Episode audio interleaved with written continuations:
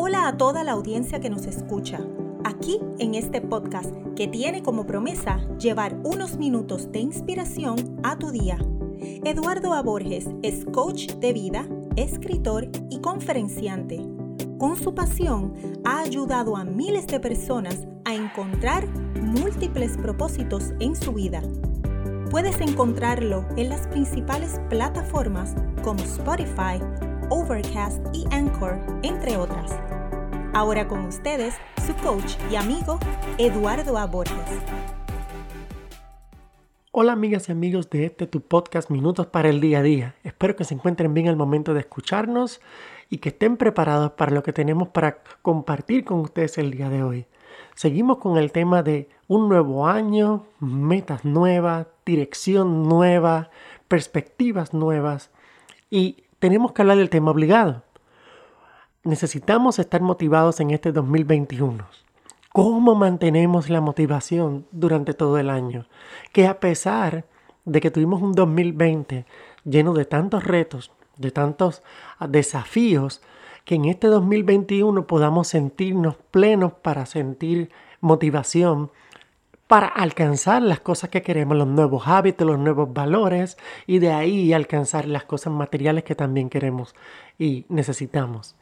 Así que hoy voy a compartir contigo una pequeña lista ah, de 10 cosas que hacen que las personas de éxito se mantengan motivadas. Así que vamos a empezar de inmediato para no perder el tiempo en este podcast Minutos para el Día a Día. Número 1. Comprenda su porqué. Los dos días más importantes de tu vida son el día en que naces y el día en que averiguas por qué. Más allá de simplemente, ah, porque mis papás se unieron y por eso nací yo. No, cuando encuentras tu propósito, y esa fue una frase de Mark Twain. Entonces, comprende tu propósito y esto impulsará tu manejo en la vida. Si te dijera que tu trabajo es clasificar una caja de papas y tirarlas podridas, ¿sentirías un fuerte sentido de propósito? ¿O te sentirías como un engranaje en una máquina? Ahora, ¿qué pasaría si te dijera que al clasificar las papas en mal estado, estás ayudando al Banco de Alimentos local a suministrar alimentos frescos a las familias necesitadas en el área? ¿Cambiaría eso tu perspectiva y tu sentido de propósito en el trabajo?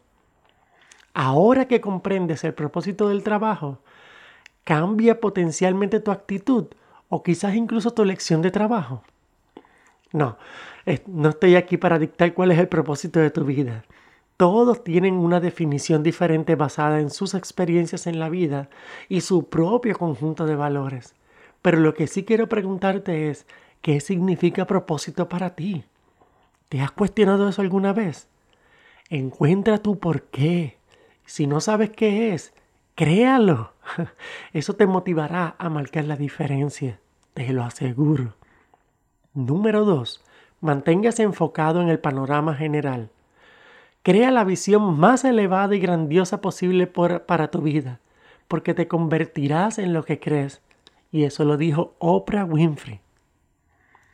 Admítelo, habrá días en los que el trabajo resultará aburrido, cuando las tareas se sientan repetitivas, cuando sientas que tienes 100 cosas que hacer en tu lista de quehaceres, o cuando simplemente estés irritado. Lo más fácil es sentirse frustrado o frustrada y darse por vencida. O puedes concentrarte en el panorama general en vez de eso. En mi juventud trabajé como eh, conserje de limpieza en una casa alcaldía. La primera semana me pusieron a limpiar una oficina lo bastante grande donde trabajaban cerca de nueve personas. Mi turno en ese momento era de nueve de la mañana a tres de la tarde. Y ese primer día limpié la oficina, incluyendo sus dos baños, y pasando aspiradora en dos horas. Y así lo estuve haciendo el resto de la semana. ¿Qué sucede? El resto de las horas lo pasaba en la oficina de mantenimiento, sentado sin hacer nada, porque no sabía qué más hacer. Ya, había ya, ya completaba todo mi trabajo en dos horas. Y mi supervisor inmediato me llamó la atención de que debía gastar mi tiempo de trabajo de 9 de la mañana a 3 de la tarde solamente limpiando esa oficina, porque de lo contrario iba a crear malestar entre los otros compañeros de trabajo. Es decir, si Eduardo lo está haciendo entonces todos tendremos que comenzar a hacer eso también. Entonces, si yo hubiese cedido y dejar de hacer ese tipo de trabajo como lo estaba haciendo, porque mis compañeros de trabajo no se sintieran obligados a trabajar más, ¿sabes qué hubiera pasado? no nos hubieran premiado como el mejor equipo de limpieza que hubo en ese municipio en ese tiempo. Eso te lo aseguro. Es por eso que tienes que estar atento al panorama general, al que haces que influencia también a tus compañeros de trabajo o de equipo para ser mejores cada uno. Número 3. Manténgase activo. Muchas veces es difícil motivarse si no estás de buen humor. Las investigaciones han demostrado que hacer ejercicio varias veces a la semana durante un periodo de tiempo razonable puede reducir los síntomas de la depresión. Eso está comprobado. Hacer ejercicio durante 30 minutos también puede aumentar los niveles de serotonina, de dopamina, de, noradrenalina, lo que puede ayudar a reducir el estrés en tu vida. He notado que cuando incluso hago ejercicio durante al menos 30 minutos, especialmente en la mañana, estoy mucho más relajado durante el día, menos estresado y puedo pensar con mucha más claridad. Además, si te esfuerzas en tus entrenamientos, estás poniendo a prueba tus límites y esto puede ser realmente saludable. Por ejemplo, nunca antes había escrito un libro, ¿verdad? Y sentarme a escribir fue un proceso horrendo esa primera vez. Todo el mundo me comentaba que escribir un libro me tomaría meses o quizás años.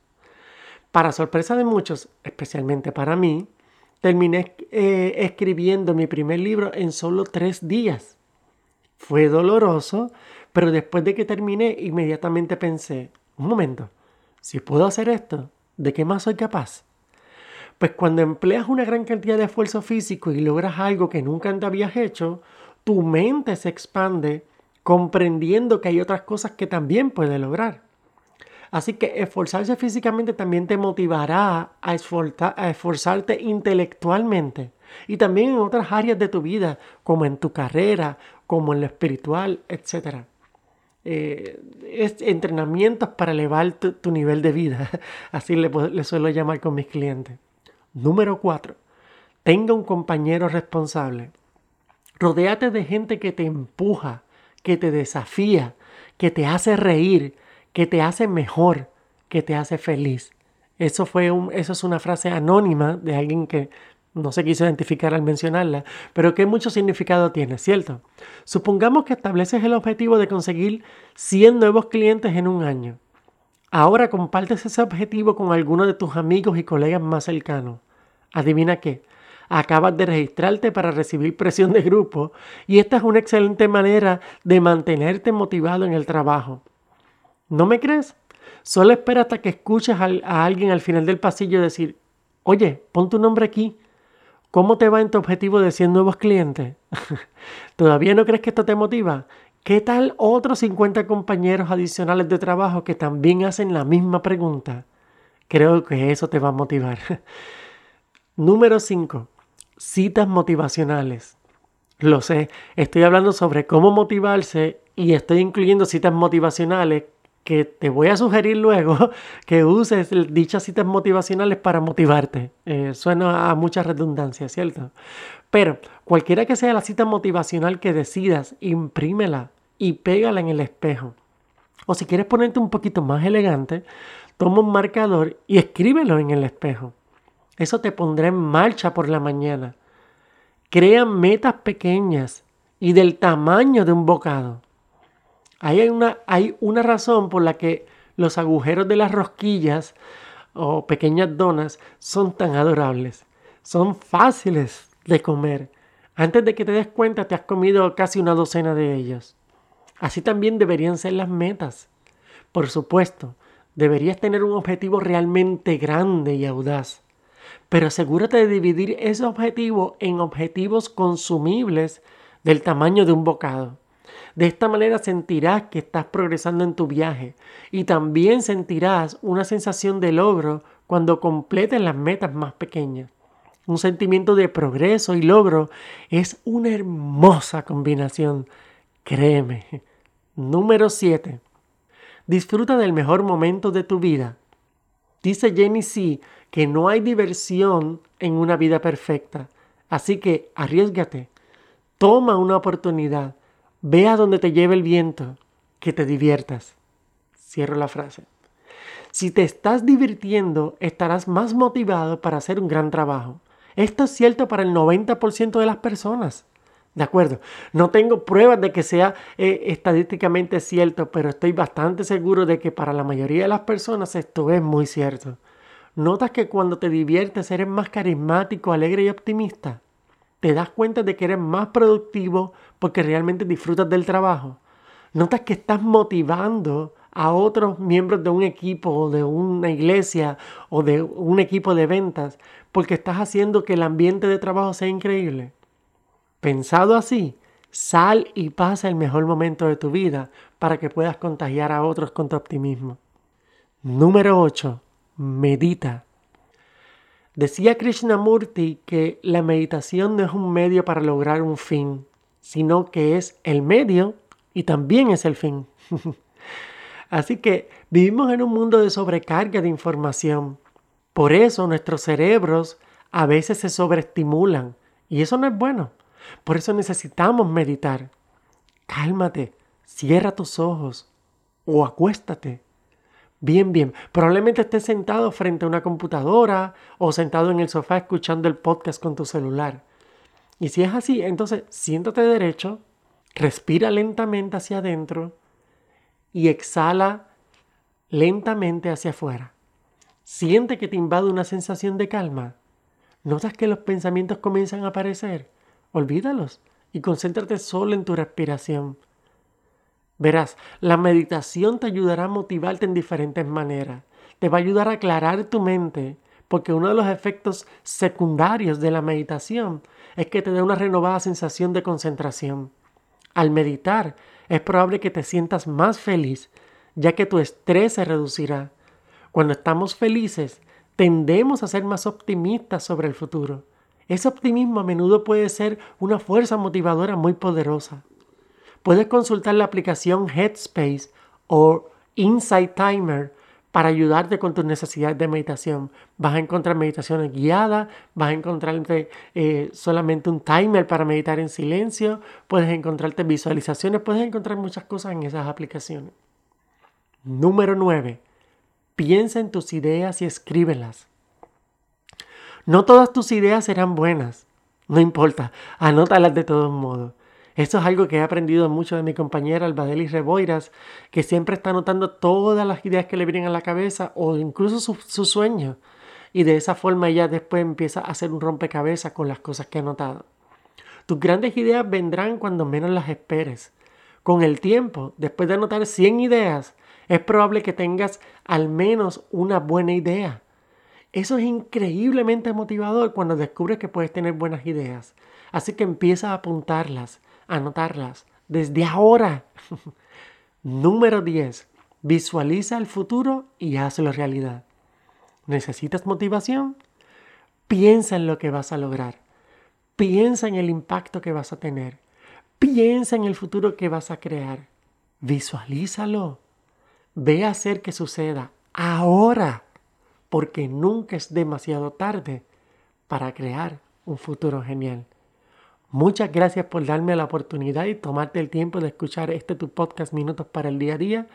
Compártelo con tus amistades para que ayudemos a crear un mejor ambiente a nuestro alrededor. Bueno, muchas gracias. Este fue otro episodio del podcast Minutos para el Día a Día.